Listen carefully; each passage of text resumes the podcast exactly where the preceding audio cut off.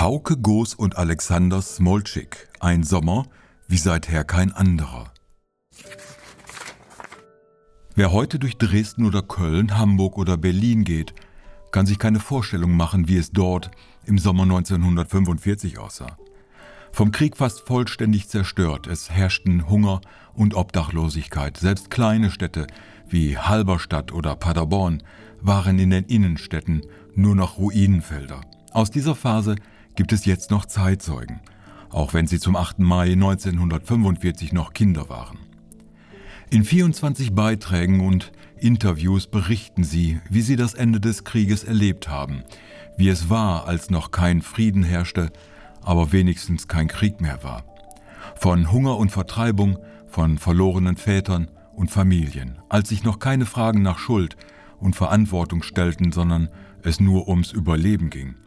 Nicht irgendwelche Leute kommen zu Wort, sondern Namen, die mir noch sehr geläufig sind. Hans-Jochen Vogel, Burkhard Hirsch, Klaus von Donani, Martin Walser, sogar der von mir geschätzte Journalismusdozent und Stilexperte Wolf Schneider, Gerhard Baum, Armin Müller-Stahl, Hans Modrow, Edzard Reuter. Doch es zeigt sich kein stimmiges, stereotypes Bild, so unterschiedlich die persönlichen Erlebnisse waren so unterschiedlich, spielte sich der Sommer 1945 für diese Menschen ab.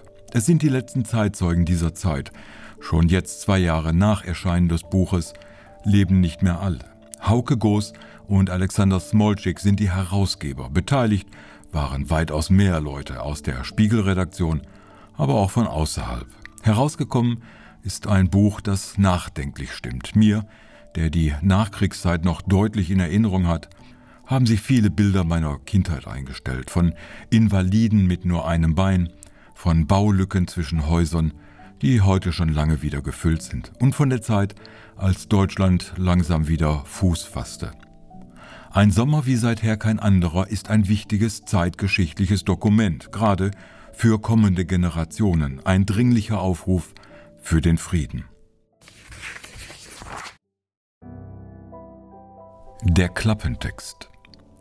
Der 9. Mai 1945 war, nach fast sechs Jahren Krieg, der erste Friedenstag in Europa und der Beginn eines Sommers, der bestimmt war von Leid und Lebensgier. Aus Tagebüchern dieser Zeit und Erinnerungen von Zeitzeugen wie Klaus von Lunani, Alexander Kluge und Marianne von Weizsäcker zeichnen Hauke Goos und Alexander Smolczyk ein dichtes und schillerndes Bild der direkten Nachkriegszeit. Nissenhütten und amerikanische Musik, der Geschmack von Brennnesselsuppe und Chesterfield-Zigaretten. Kurz ein Sommer, der in den Worten des Schriftstellers Martin Walser ein Sommer wie seither kein anderer war.